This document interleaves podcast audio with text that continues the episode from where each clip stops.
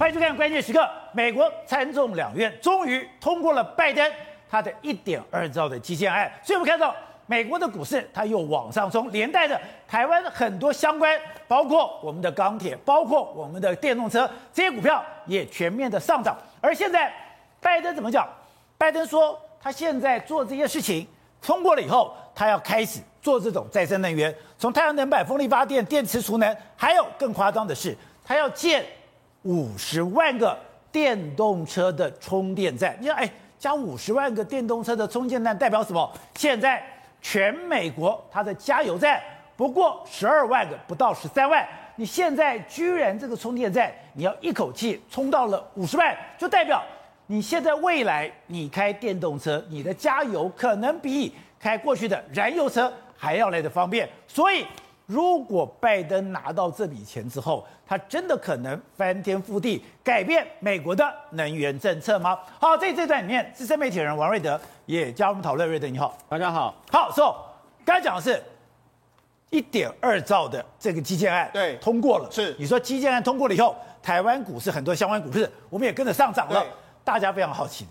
这个对全世界的效益到底有多大？对，你现在讲说你要做五十万个电动车的充电站，是。真的会加速整个电动车的发展吗？而且这个一点二兆的这个美金拨下来的时候，对拜登来说是及时雨，及时雨。他现在的民调在往下跌的时候，你看马上就说什么？哎，法案通过之后，美国在制造方面，从太阳能面板、风力发电、电池储能，还有电电动车，还有电力，我们不会置身事外。哦，他怎样要帮美国的经济打一针强心针嘛？他说，哎，我们要跟中国大陆呢，要在这这几个方面来说，跟他直接 PK 嘛。那为什么这样？你看各大车厂，这个我们未来十年到十五年的时候，你看从二零三零年、二零二五年、二零三零年、二零三零年，各大车厂全部都要陆陆续续的淘汰，所以电动车的时代要来临的时候，美国再不赶快投资相关的电动车，练美屋啊！所以这个对拜登来说，无论对他民调，或是对美国经济来说，都是非常重要的一件事。而且刚刚讲到，他一口气要增加五十万个电动的车的这个充电站，对，这五十万个电动车下去之后，哎，美国的电动车市场有机会跟中国大陆 PK。那除了这个。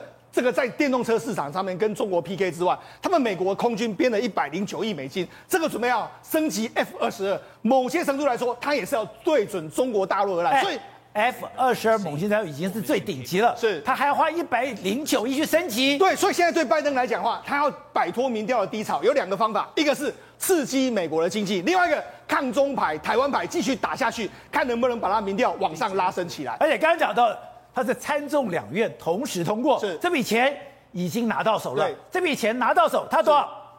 一点二兆的美元，对，相当于哎，打不开啊，是三十三点四一兆台币。对，为什么这个对拜登很重要？你看，它提升美国的道路、桥梁、水管、港口、宽频等的设施，所以对他来讲的话，这笔钱呢，我们就讲嘛，这笔钱要做什么呢？它可以用去地方嘛，地方可以刺激地方的经济嘛。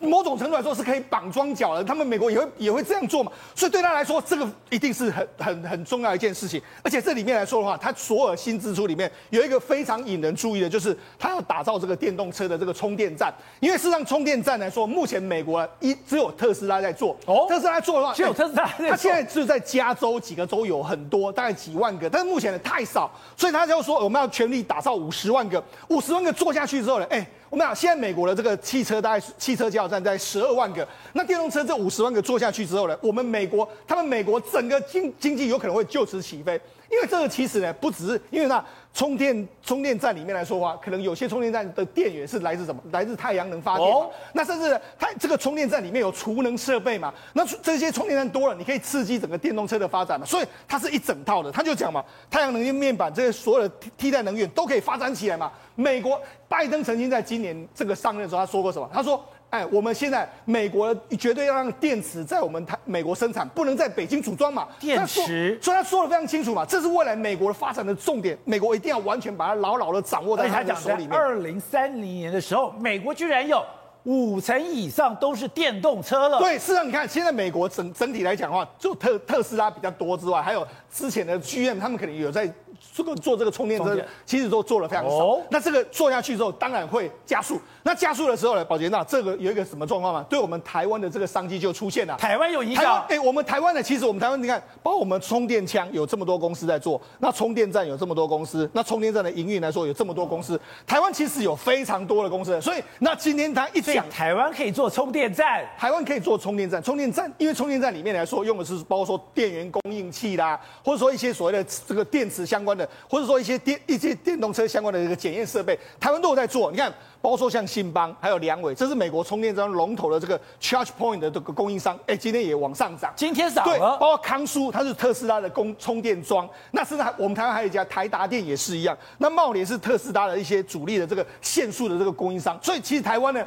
都吃到这个商机哦，台湾其实是吃到蛮多商机的。所以今年通过一点二兆，跟台湾是有关的。有关系，包括说像台达电，台达电保洁，那台达电其实美国的很多的这个电动桩其实是台达电在做的。甚至你知道台湾的，如果你台湾特斯拉的车主你要装的话，你就直接去跟特斯拉，请你跟台达电直接联系，因为这是他们做的，他就直接到你家去评估。所以这个电动电动车、电动桩，台湾可以吃得到。另外飞鸿，飞鸿也是一样，飞鸿前一阵子他宣布他跟微软，哎，你美国要搞这个，不是只有特斯拉，我们微软也要介入这个市场。所以飞鸿跟微软一起来做。那另外，台湾有一个现在最做的最好的，其实就是立德。立德它有一个叫做企鹅型的这个绿能公司。什么企鹅型？这个公司呢，宝姐，这个公司呢，它现在的充电桩做的这个电压数是其实是最大的。这个也可能未来会跟美国的相关公司会互相的这个合作。另外，包括它现在很多自动化机械的充电设备是它在做的。对，另外还有包括建核心，建核心就是充电枪。充电枪现在台湾也开始在做，它有做所谓快充，所以它其实这个商机对台湾来讲都是一个非常大，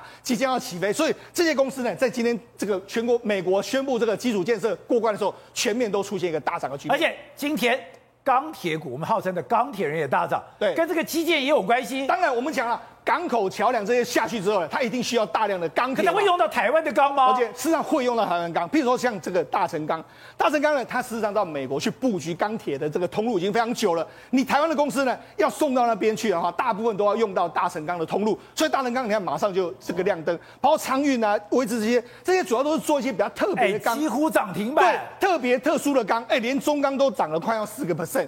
也就是说这些特殊的钢呢，可能有机会都会，譬如说你做这个钢构的比较大的这个桥梁。需要用到了，甚至小铁钉那些东西，全部都可以输到美国。这个的确对钢铁股，你看钢铁股今天整个类股的涨幅就非常非常大，涨了快五趴。所以就知道说，事实上这就是说，美国基建下去之后，哎，不只是美股，美国现在，宝杰我跟你讲，美国现在道琼、S M P 五百、纳斯达克、费城半导体全部都创历史新高。台湾的这些公司呢，就跟着美国在往上涨的时候，就也跟着它往上冲新高。没有想到这个基建那么，但它会改变。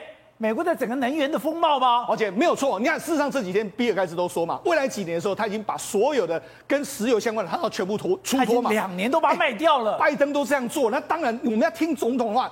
美国总统绝对是决定未来投资方向最重要的一个人。他宣布要投资绿能的时候，那二话不说，大家都一定要完全转做绿能。好，那除了美国拜登啊，现在要搞绿能之外，他现在还做了另外一件事情。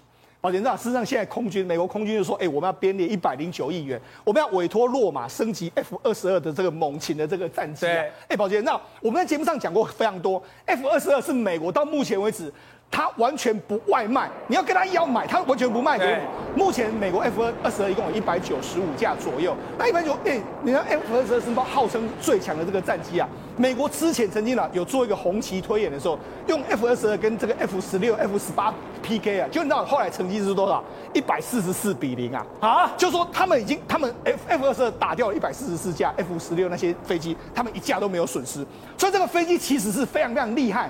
那它不但现在还要升级，对，它不但是逆中能力非常好，它的这个作战的这个，美国曾经评估说，它其实是比 F 三十五更强的一台飞机。就没想到它现在要进行什么维修、保养，还有升这个系统的这个升级作业。那整体完成是在二零三零年的这个九月十月底。他就说为什么要做这个？他说为了要保护台湾、日本还有南韩等等盟友的安全，所以搞搞了老半天，他是冲着中国来的。当然是冲，他说这是。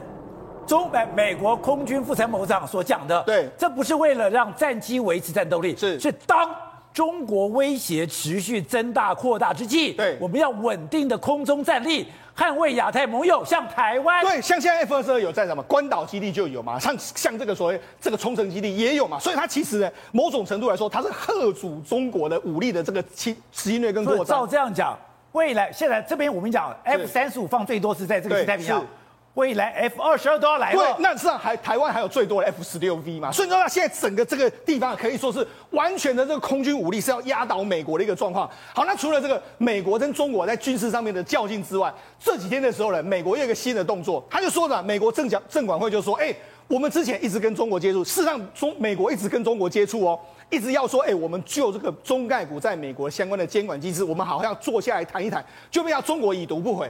那已读不回的时候，美国现在就这样说，好了，那我们框架过了之后，我就要请这些两百七十家左右的中概股全部给我下市。这些下市之后，宝杰长，这个牵扯到目前的金额，他们大概是一点七兆到一点八兆美金，可能完全都要美国下市，这些完全是灰飞烟灭。那这个损失最大的是谁？中国大陆的业者当然是损失非常多，但是其实美国也损失。投资人，投资人损失非常多啊，所以现在美国人就就开始说，哎、到底这样是中国在跟我们打什么样的这个战争？所以呢，其实中这个这、中美的这个对抗之下，拜登现在开始投资美国，在军力提升之下，但是事实上，美国跟中国的对抗可能还有很长的一段路要走。所以董事长，我今天看到一条新闻，我就愣住，是哎，他居然要编列一百零九亿是美金，一百零九亿美金干嘛？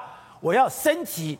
F 二十二，F 二十二已经这么厉害，你要把它升级？你不但要升级系统升级，我为什么？是当中国威胁持续增加扩大之际，我们要稳定的空中战力，捍卫亚太盟友的安全，像台湾、日本跟南海，它这个升级 F 二十二已经够强了，它冲着中国来的。如果是这样讲的话，那未来不是有更多的 F 二十二是会派到亚太了吗？因为它目前两款飞机最厉害嘛，一个这这个 F 二十二是在。传统的这个作作战能力，包括轰炸能力，对，它重型的战斗机嘛。那另外就是 F 三十五，你也知道，两岸来讲的话，或是在西太平洋战事发生的话，那空优是第一个要掌握的东西嘛。他要掌握这个空优，他如果能够在这个绝对优势上能够吃得住解放军的空军的话，那当然解放军就可能就不太敢随便的能够出海。以前以色列曾经过，他不是用 F 二十，他只是用 F 三十五，用 F 三十五进到了叙利亚，叙利亚。有俄罗斯最好的萨姆四百如入无人之境，那些萨姆三百、萨姆四百没有一个抓到了 F 三十五。如果是这样的话，F 三十五、F 二十二都在这个地方，那中国现在所有的雷达都抓不到他们的。这隐形能力当然抓不到。另外最重要是发动机啦，因为它的发动机大概我们都谈过，大概四倍的力量。对，所以每一个中国的所谓的像歼十啊、最新的什么苏三十五这些，他们的配套发动机都四到五套。他买发动机的时候，一次买了一百台，比如说一个呃一百架飞机，是，他都要买四百套或者五百套的发动机，啊，这是他目前的目前遭遇到的情况。对，所以如果说在长城的这种对决的情况之下，解放军根本没有空中任何一点优势。你光是维修你就来不及了。中国大陆的空的军军方哈，确实在实力上它也不够嘛。对，因为主要的技术来源是来自于俄罗斯啊，那这个实力科技的实力相相差太远。那另外就是。美国现在通过了一点二兆的这些基建案，马上一个具体数字出来了，五十万个电动车的充电站，这个会完全的让整个美国的电动车大幅的升级吗？这个这个是个大事情啊，因为它你现在看到是一点二兆美金的公是政府投资，但你要知道，相对在政府投资后面，像特斯拉，像各车厂。各个这个所谓的高科技公司，他们也会再投资下去，所以那是个乘数效应，后面会有好几兆的美金持续在做投资，是，所以他只投资基建的部分，对，那其他生产制造还有销售这一些整个的产业的的创造，这个完全是新的产业嘛，对，因为电动车是新的产业，是，你可以看到每一个科技公司都已经介入了嘛。就会有非常大量的投资会在后面产生，但他今天在这边讲个很很清楚的东西，他变成说他对这个绿色能源方面要做很大的投入嘛。那这里面呢，我就想到第一个问题，那他将来的页页油页页岩气怎么办？所以他就跟川普的政策是完全不一样，不一样，他在发展绿能嘛。可是这个绿能如果发展成功，目前他讲的东西里面，它最重要的你看到没有？风力发电啊，电电池储能、EV 能源和电力，看到没有？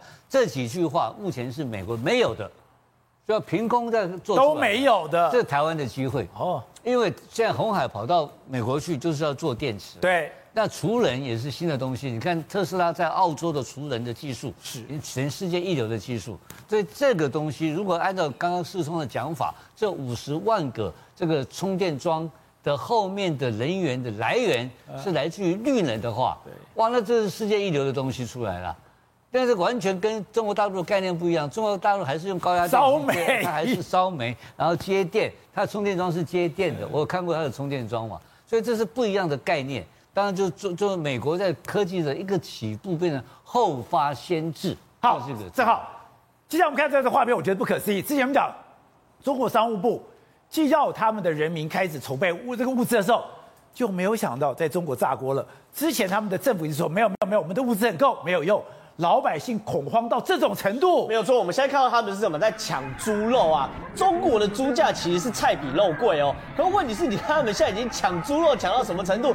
人每人一只猪啊，一堆，因为他们猪是对半坨的，有没有看到？然后他们就用那个什么手推车，每一个手推车上面都半一人一头猪，一人一头猪，然后半头猪半头猪，反正呢抢回去，冰箱够不够塞？但是后面是抢回去，我会不会料理？但是后面先抢再说，先抢再说，我家的菜刀能不能把这个。猪骨分尸也不知道先抢，台湾抢抢卫生纸，他们去抢猪肉，所以他们真的是了不起，厉害了我的国。可是问题是现在看到，真的他们囤粮真的囤到抢猪肉去了。他们在干嘛？他们在干嘛？他抢猪肉啊！你看他们还在抢猪肉。对啊，你看全部一个个拿过去啊，这是非常非常夸张的画面嘛。那中国人，到底现在面临到什么程度？他不缺猪肉啊，他们真的不缺，菜比肉贵哦，菜比肉贵，而且他们猪肉价钱已经最大。他们现在有什么抢什么抢什么，反正你抢不到米，那就抢稻子啊，稻子抢不到，现在抢猪肉嘛。可中国现在内部到底真的遇到什么程度呢？现在其实有说，有可能中国会步入日本的后尘，走向泡沫经济，泡沫的二十年呐。是这样的，是方舟投资的执行长叫伍德，伍德被讲说你股神嘛，对不对？他直接讲哦，哎，现在中国经济你看到所有状况都跟一九八九年的日本是非常非常类似。那个时候日本哦是房价炒得非常非常高，经济非常景气，然后股票非常非常好。可忽然之间房价崩了，后面全部都崩了。为什么？因为现在中国回头回回过头来看，中国你要看全世界经资金大家都一样。大概我们这种普通人，你借钱大概唯一事情就是买房子，很少人会有借钱炒股票什么等等的嘛。中国大概百分之七十五的金融资金就都在房地产上面，可是现在房地产要爆了，他们去估计有吗？有，他们一直说要爆，一直爆爆也没爆啊。可是数据告诉我们，深圳、厦门、苏州、成都、青岛、北京，他们去看十三个中国最热的房地产城市哦，他们成交量倒退回到七年前啊。只有去年的四十二点八趴左右，换句话说，中国房地产是腰斩的，所以他们腰斩状况之下，对于银行来说会有成交量大幅萎缩。对，成交量大幅萎缩，那就是泡沫化的开始嘛。而且呢，你知道吗？像我们刚刚讲的是一般人，对不对？当你一般人成交量开始大幅下降的时候，其实很多大的企业，包含恒大，包含其他房地产，可能会一个一个倒。第一个迹象是恒大，现在他们为了要还钱，开始卖什么东西？开始卖飞机了啊！恒大开始卖飞机，表示说他所有东西都要卖了。这个飞机并不是什么了不起的飞机，就是湾流的飞机。湾流飞机就知道是大老板私人飞机，啊，私人飞机要卖掉。对对，等于是说，哎，一个公司，我举例啊，就是许家栋不敢再有自己的私人飞机了。对，我举例，当许家印不敢再有自己的私人飞机。对，许家印没有自己的私人飞机，因为他卖了两架湾流，总共卖五千万美金左右，为了还债。这对我们来普通人来说当然是很多，可是对于许家印来说，这两架私人飞机就跟什么普通工厂老板的宾士轿车一样。如果你有一天看到这个铁工厂老板，在卖他的宾士轿车还债的时候，那这个铁工厂差不多要挂了吧？意思是一样的。所以第一个，许家印现在为了还债，你搞到连私人飞机都卖掉。还有呢，一个叫做佳兆业的，佳兆业，它在中国被称之为旧城改造之王。旧城改造什么意思？都更。我们台湾如果可以改搞都更的话，你背后没有一些后台后台，当然是没办法改搞搞都更。你在中国搞都更更是哦。可问题是哦，这个佳兆业哦，因为它下面跟恒大很像，恒大下面有恒大财富，对不对？这个呢，佳兆业下面有景恒财富，意思一样，我一手卖房子，一手呢推荐你理财商品。结果呢，这佳兆业的景恒财富竟然跳票一百二十七亿人民币的理理财商品，跟恒大是不是一模一样？一模一样。所以我们现在不是一个恒大，是很多恒大。对，所以我们之前看到是恒大，很多人去维权嘛。现在是佳兆业，佳兆业的景恒财富，很多人呢去景恒财富说：“你赶快把钱还给我，把我理财商品到期了，三年期、五年期、十年期，赶快还我啊！”抱歉，还不出来就还不出来。其他房地产的骨牌真的一个一个倒了，真的是一个一个倒了。所以对他们来说，这东西哦，恒大过去发生状况啊，哎，在佳兆业现现在也都。发生了，你看涉及千名投资的一百二十七亿的维权案，就在这边活生生爆发了。那你会让一百二二十七亿跳票，下面会不会第二个跳票？当然有机会。所以整个中国房地产的漩涡正在开始。那中国还遇到一个大问题是什么呢？雾霾。这雾霾不是来自于东北季风，来自于是因为你这煤电还一直烧煤，一直烧煤，一直烧煤。我们江西看到那个江西的雾霾遇到什么状况？雾霾到我开车都看不到路啊！这是伸手不见五指的状况是什么东西？到了很多的连环车祸。所以中国各地，你看这江西的雾霾，哎，他前一阵子一直在讲我要碳中和，我要减少碳排放，所以我让我的中国空气变好一点。就没有想到现在我不得不烧煤，一烧煤。空气又变这么样了，空气变了，你看看这车子，哎，一台撞一台，一台撞一台，连续好几台撞，原因都不是怪他们驾驶不小心哦，就是因为整个空气太差，真的看不到。对对，你看一台又一台，一台又一台，你看连续的车祸啊，甚至河北在雾霾也有河北车祸，我们这次看到是河北雾霾的车祸，然后呢，这些东西这么样。这是连环撞，对，然后这些都连环撞，最让我吃惊什么？北京雾霾都出现雾来，哎，北京要六中全会哦，对，六中全会空气是要控制的哦，现在六中全会，因为你看哦，哎，这是北京雾霾状况，伸手不见五指，你看这从窗户照出来的样子，然后有个人把手伸到外面看说，哎，真的是空气差到，你看。伸手不见五指，也不过如此。然后你在这雾霾的时候，你开车的时候，坦白讲，我真不敢在这边开车。这是有人在开车的时候，对，副驾拿手机去照外，啊不，那个所谓监视器去照外面的画面，行车记录器啊，哎，真的完全看不到哎。然后你从高空拍也是全部看不到。那为什么？是因为东北季风吗？不是，就是因为烧煤的影响。为什么呢？因为他们 PM 二点五是大暴增的。这有分啊，如果单纯是空气的那种雾啊水，PM 二点五不会暴增，所以你现在看这天津的 PM 二点五也暴增，所以整个中国内部问题真的很多。所以我现在缺煤到处烧了。这缺煤到处烧是有两种状况，一种是之前习近平说的要加入巴黎气候协定，要降了正式破功。第二件事情，你这种烧煤表示火力发电变成中国发电的主力，抱歉，那你煤价怎么可能掉得下来？你未来经济怎么办？当你未来经济动不了的话，抱歉，你中国经济也陷入漩涡。对，我们刚才的画面是大家在抢猪肉，可不对啊，你又不缺猪肉，你干嘛这样抢？就代表他们已经惶恐到有什么抢什么。为什么中国现在这么紧张呢？对，这个中国现在在开十九届的这个六中全会，但是内部谣言四起啊。那因为有很多的这个传言，就是说，比如说两岸要开战了，所以呢，他们说台湾这边也在抢这个。民生用品了，但是很多人告诉他不是，这是我们政府发五倍券，所以呢，超商到 这个人人龙非常多，所以呢，他把我们在 Costco 的排队就坐在我们在抢，是，然后每天都这样啊，对，然后他们的这个真的是在抢，你看枕头这个猪都摆在他们那个购物车上面了，那其实啊，中国为什么那么担心？是说他们放台湾紧张的状况。就把台湾紧张的状况以为真的兵凶战危，真的要打仗了，就把他们自己给吓到了。对，然后那内部还有出现很多景象，比如说军车出现在福州、浙江的浙江的路上哦，还有这个呃发射的所谓的救生包等等之类的，这些他们都认为说两岸可能会有一战，但是事实上不是如此。事实上不是一天到晚要统一台湾吗？小朋友不是讲吗？哎，我们现在用雷霆之姿会一定会打下台湾，今天晚上我们就可以在。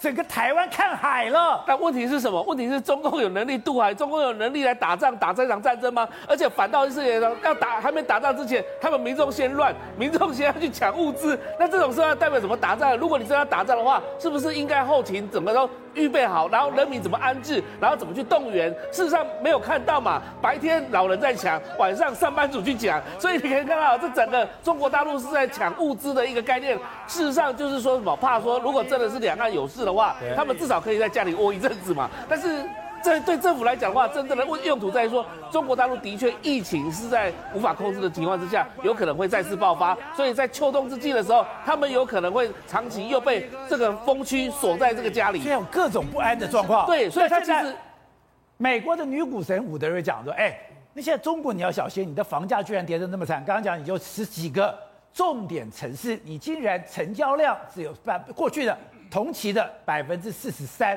哎，你房地产如果这样，不就完蛋了吗？你不是该步上日本的后尘了吗？是的，没有错，中国的房地产是在泡沫化，没有错，中国内部的经济也是非常惨，没有错。但是中国有一个特点，就是韧性很高啊。是韧性。为什么？因为它韧性很高了。这个民族文化跟日本又不太一样啊。其实啊，很多国家分析说。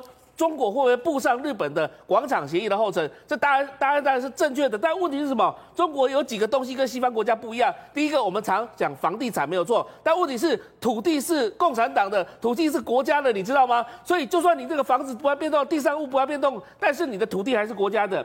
第二个，中国的外汇永远是管制的，所以它的外汇流通。还有包包含它的人民币的贬值，还有这个升值，都不是所谓的依照市场机制，它是是依照所谓的国家的政策而定的。再来是企业是国家的，因为我们知道中国有一个国有企业的一个概念，所以它现在又国进民退嘛，所以你国有企业那么多，跟日本又状况又不太一样，因为日本大部分都是私营企业，那或者是大型的这个企业，它需要出口，那日本大量的这个所谓升值情况之下，对出口是不利的。但中国刚刚提到它是外汇管制，再来就刚刚提到了人民是有韧性的，如果中国发现到说自己对自己不利的情况之下，怎么办？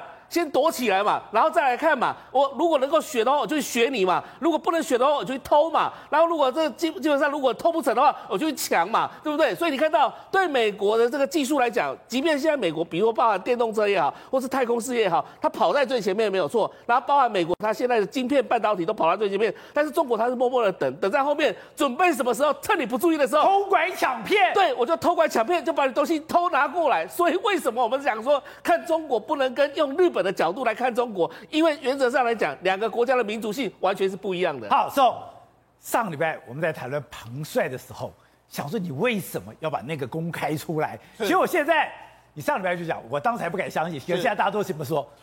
彭帅怀孕了。对，原来他们十月三十号是在谈判，对，他就跟他讲我怀孕了，是，他居然跟他讲。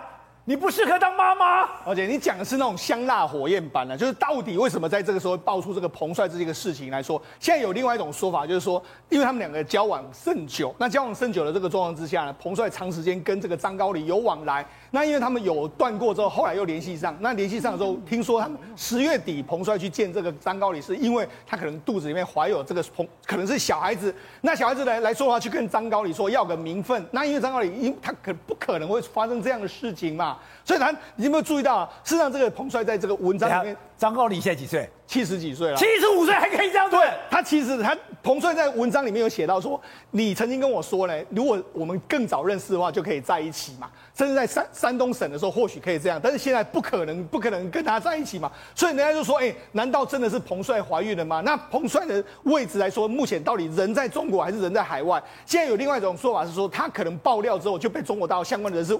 软禁起来，当然了，这是香香艳火辣版本。但是无论如何呢，彭帅这时候发生个这个事情，告诉你什么？现在中国大陆还是在内斗之中，再见。这个内斗的手已经伸进央视里面了。事实上，我们讲除了这个天津帮之外，还有上海帮之外，现在可能央视也可能会被面临到一个相关整肃的这个对象。为什么？因为现在这时候呢，中国房地产网它其实是隶属到中国住房还有城乡部官方的一个网站，它写的一个这个说秘神秘富豪密春磊和他的资本局。密春磊是谁？密春磊他有个老婆就是董卿哦，董卿曾经主持过非常多次的春晚，他也是中国大陆央视以前的一线的主持人，就现在被爆出来说，哎，央视的主持人，对，那他跟这个密春磊有非常好的关系嘛？那甚至这几天又爆出来，孙立军不是被逮捕吗？他原来董卿的跟孙立军也有非常好的关系，所以就是说他们他们这个这个所谓央视里面的这个混乱的这个局面，所以我现在爆两个人，是。第一个报密春雷，对，他是董卿的先生，对，现在又把孙立军拿出来编，他是董卿的密友，对，情人。都跟董卿有关，对，所以他们讲前段时间。